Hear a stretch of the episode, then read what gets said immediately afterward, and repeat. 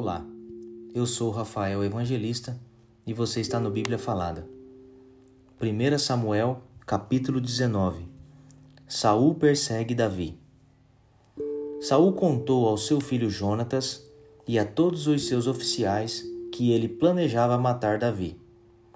Mas Jonatas era muito amigo de Davi e por isso lhe disse: O meu pai está planejando matar você. Amanhã cedo tenha cuidado. Esconda-se em algum lugar secreto e fique lá. Eu vou esperar pelo meu pai no campo em que você estiver escondido e vou falar com ele a seu respeito. Se descobrir alguma coisa, eu aviso você. Então Jonatas elogiou Davi para Saul e disse: Meu pai, não faça nenhum mal ao seu servidor Davi pois ele nunca lhe fez nenhum mal.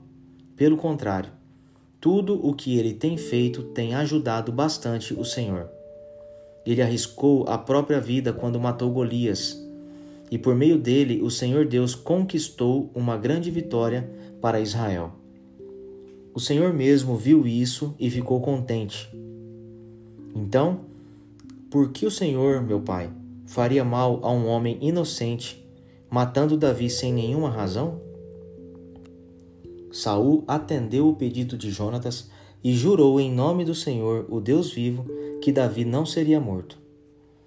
Então Jonatas chamou Davi e lhe contou tudo. Aí o levou a Saul, e Davi continuou a servir o rei como antes.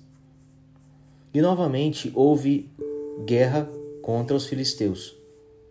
Davi os atacou e derrotou tão completamente que eles fugiram. Um dia, um espírito mau mandado pelo Senhor dominou Saul. Ele estava sentado em casa com a lança na mão, e Davi estava ali tocando lira. Saul tentou espetar Davi na parede com a sua lança, mas ele se desviou e a lança ficou fincada na parede. Então Davi correu e escapou. Naquela mesma noite, Saul mandou alguns homens vigiarem a casa de Davi, para o matarem na manhã seguinte. Mical, a mulher de Davi, o avisou: Se você não fugir esta noite, amanhã estará morto. Aí ela desceu Davi por uma janela, e ele correu e escapou. Então Mical pegou o ídolo protetor do lar e o deitou na cama. Pôs uma almofada feita de pelo de cabra na cabeça dele e o cobriu. Quando os homens de Saul foram pegar Davi, Mical disse que ele estava doente. Mas Saul mandou que voltassem lá e que eles mesmos vissem Davi. Tragam Davi aqui na sua cama, e eu o matarei, disse Saul. Eles entraram e acharam o ídolo do lar na cama e a almofada de pelo de cabra na cabeça dele. Então Saul perguntou a Mical: Por que você me enganou assim e deixou o meu inimigo escapar? Ela respondeu: Ele disse que me mataria se eu não o ajudasse a fugir.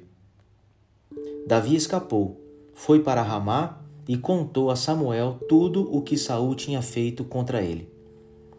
Depois ele e Samuel foram para a casa dos profetas e ficaram lá. Saul ficou sabendo que Davi estava na casa dos profetas em Ramá e mandou alguns homens lá para prendê-lo.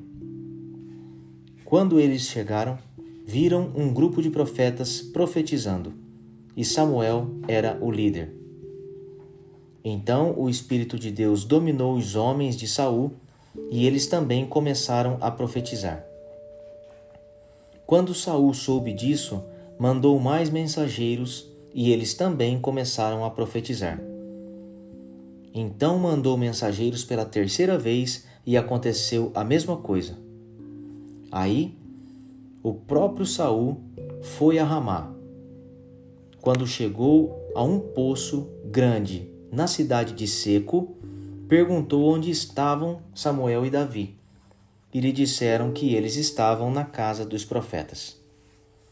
Enquanto Saul estava indo para lá, o Espírito de Deus o dominou também, e ele foi profetizando por todo o caminho até chegar à casa dos profetas.